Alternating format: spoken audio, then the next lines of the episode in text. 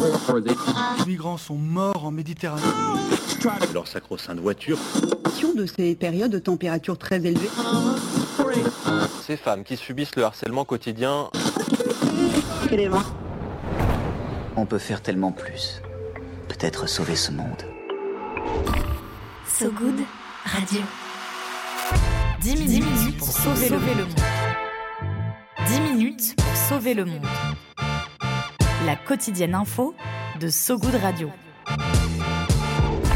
On est en rythme aujourd'hui sur So Good Radio. Bonjour Salut tout le monde. Diane, Salut bonjour Romain. tout le monde et bienvenue donc sur So Good Radio. Comme chaque jour, accordez-nous 10 minutes, on vous donne de quoi sauver le monde ou à minima, on s'y engage de quoi sauver votre journée. Le but, que vous ramiez des gougères au fromage à vos collègues, vous verrez ça tape dans le mille à chaque fois. À la une, aujourd'hui, un marathon rural et familial pour redonner confiance aux coureurs du dimanche. En Irak, la réouverture du musée de Mossoul après 20 ans de fermeture. Et au Sénégal, une bande de femmes qui prend son autonomie en filant du coton écolo et traditionnel. En milieu de journal, retrouvez également ceux qui changent le monde avec leurs petits bras dans l'appel du good. Puis ta chronique pour qu'on s'endorme un peu moins con, euh, Diane. Je m'y engage. Diane, le peigne dans le maillot. Voilà pour les titres. Maintenant, place au fil info, place au fil good. 10 minutes, minutes pour sauver le monde.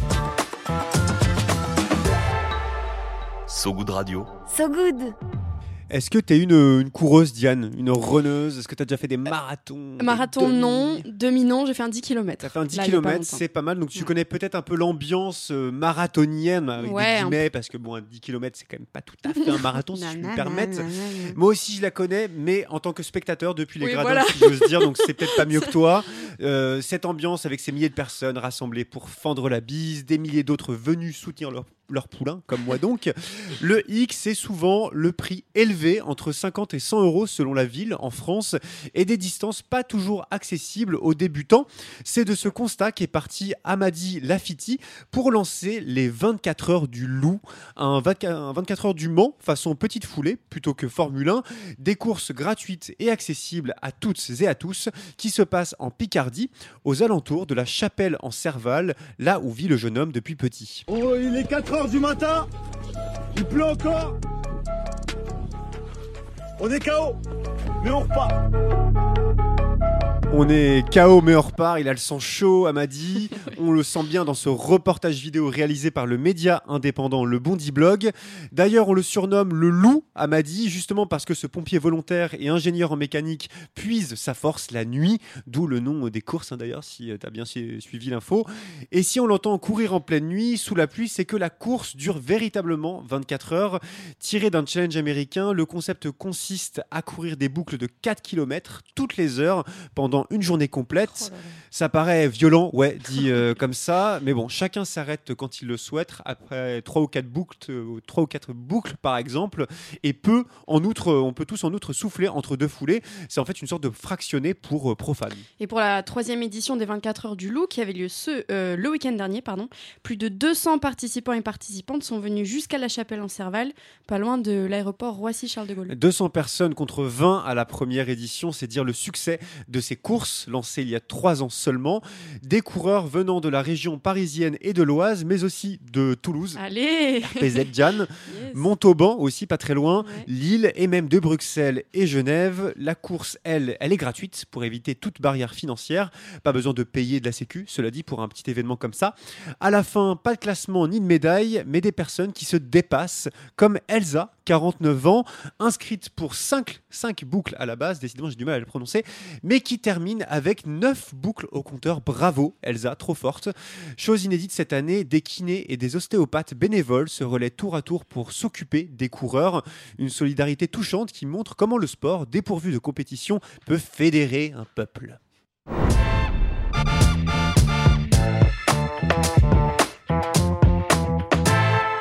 On passe euh, de la course à pied à une course euh, contre la montre cette fois-ci. En Irak, le musée de Mossoul débute sa réouverture après des décennies de fermeture. Fermé donc depuis l'invasion de l'Irak par les États-Unis en 2003, puis en grande partie détruit en 2015 par l'État islamique, le deuxième plus grand musée du pays est malgré tout parvenu à réouvrir ses portes, même pas mal. L'établissement propose ainsi une exposition méta, on pourrait dire, celle de ses propres plans de reconstruction, dans un bâtiment annexe en attendant la réouverture complète du musée en 2026. En attendant, les mossiolites, c'est comme ça qu'on les appelle. Mossouliotes, moi, je- Ah oui, je mossouiliotes plutôt, je sais pas pourquoi j'ai prononcé comme ça. Les mossouiliotes pourront admirer la façon dont le musée est en train d'être reconstruit, dont les œuvres d'art sont restaurées malgré leur dégradation à coups de massues et d'explosifs par le régime de Daesh il y a 8 ans de ça. Une restauration rendue possible par des équipes irakiennes et françaises avec le soutien du musée du Louvre. Un travail de concert qui a permis de documenter, trier et consolider en particulier les nombreuses pierres que formait le bâtiment et les sculptures qui s'y trouvaient.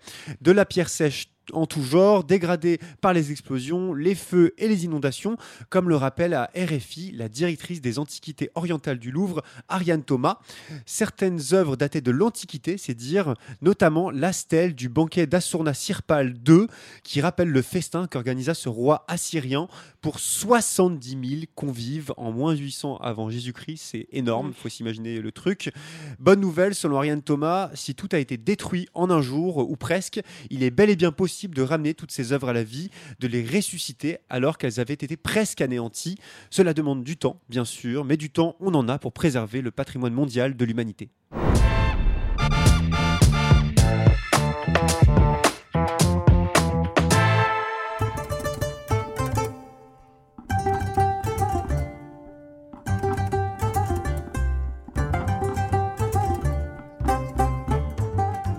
On entend- On entend Mamadou Diabaté, joueur de kora. beau. Le kora, je ne sais pas si euh, tu connais Diane, c'est un instrument malien à cordes pincées, comme on dit, Mhm. qui a une très belle résonance. Euh, Le kora qui a probablement dû retentir ces derniers temps dans plusieurs villages du Sénégal, où un collectif de femmes célèbre son succès. Des Sénégalaises qui ne jouent pas du kora, mais filent du falais. Le falais, c'est un coton écologique et traditionnel qui avait quasiment disparu avec l'exode rural sénégalaise. Un artisanat pourtant euh, séculaire, relancé par la sénégalaise Fatim Soumaré et son collectif de fileuses issus de cinq villages. Le falais, un coton fin et résistant qui n'est ni lavé ni blanchi, fidèle à la tradition sénégalaise, transmise de mère en fille. Ouais, avec tout un travail d'égrenage de la fibre, puis de torsion qui donne ce coton écologique, biologique, cultivé sans irrigation, un matériau que les utilisent pour confectionner les précieux pagnes portés lors des cérémonies traditionnelles des Sérères. Les Sérères, c'est une communauté sénégalaise installée au centre-ouest du pays. Cette renaissance du falais, on la doit donc à Fatim Soumaré, née au Sénégal, partie travailler en France avant de revenir dans son pays natal pour relancer cette activité dont elle est tombée sous le charme. Peu à peu, elle convainc des fileuses de rejoindre son projet et crée sa marque, Falais. Aujourd'hui, 200 fileuses travaillent pour elle, permettant leur autonomisation, l'amélioration de leurs conditions de travail et de vie.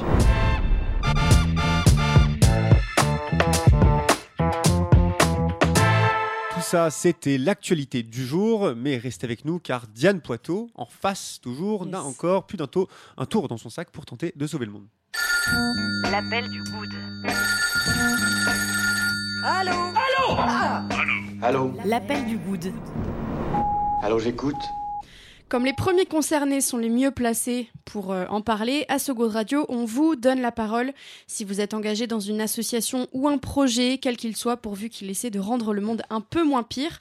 Aujourd'hui, direction Toulouse. Ah, toujours, C'est un toujours hasard, RPZ, En vrai, Euh, direction Toulouse où Idriss nous présente son association La Porte, une association de création artistique. Salut So Good Radio, moi c'est Idriss et je suis l'un des créateurs de l'association La Porte. C'est une association de création et diffusion artistique qu'on a créée l'année dernière avec des amis. L'objectif c'est de créer des projets culturels variés en mélangeant différentes pratiques artistiques. Donc ça va de l'illustration à la, à la musique, avec même la 3D, la danse, l'animation, le dessin. Et c'est en croisant toutes ces pratiques qu'on essaye aussi de faire collaborer des gens qui peut-être auraient pas eu l'occasion de se rencontrer ou de travailler ensemble autrement.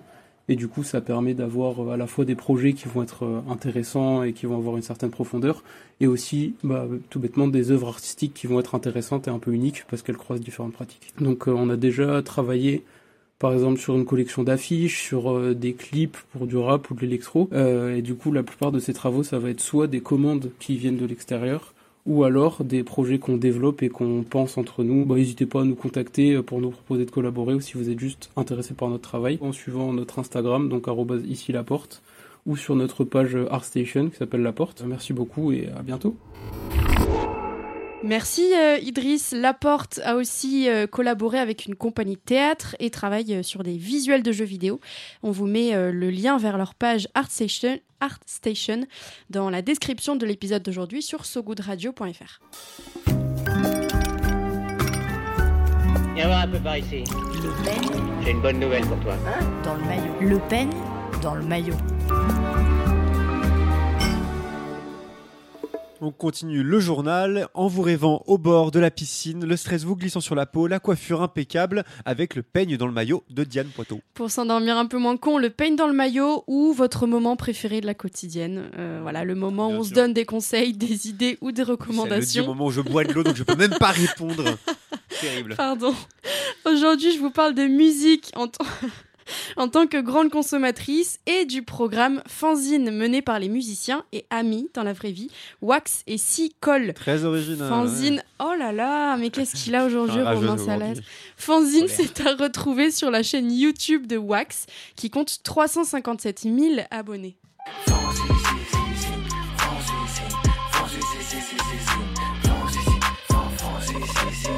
Et j'adore le générique.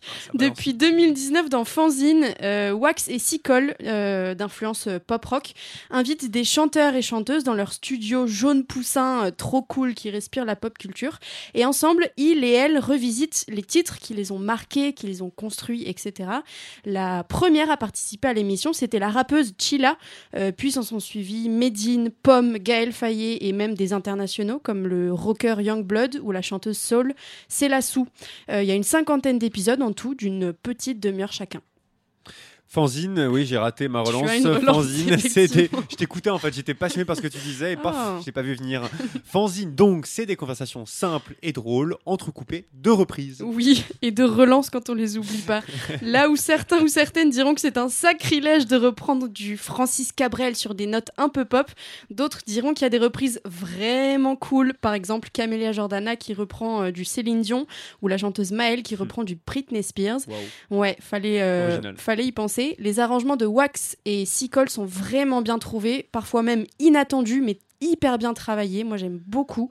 Seul point noir, et oui, il en fallait un, les chansons sont pas encore disponibles sur les plateformes.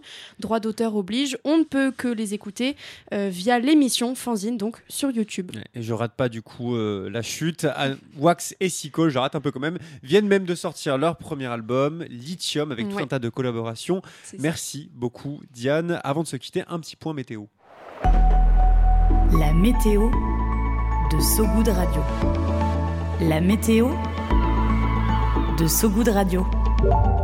Un ciel peu clément aujourd'hui. En Europe, l'agriculture intensive serait la principale cause du déclin des oiseaux avant le réchauffement climatique, selon une étude de l'Académie des sciences des États-Unis publiée hier.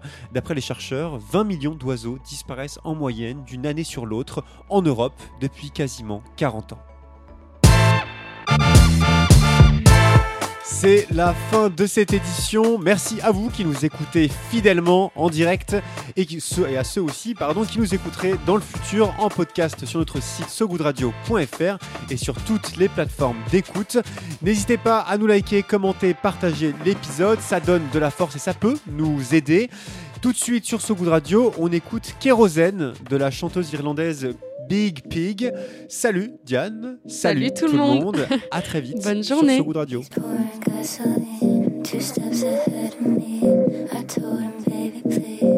set it all alight. You the.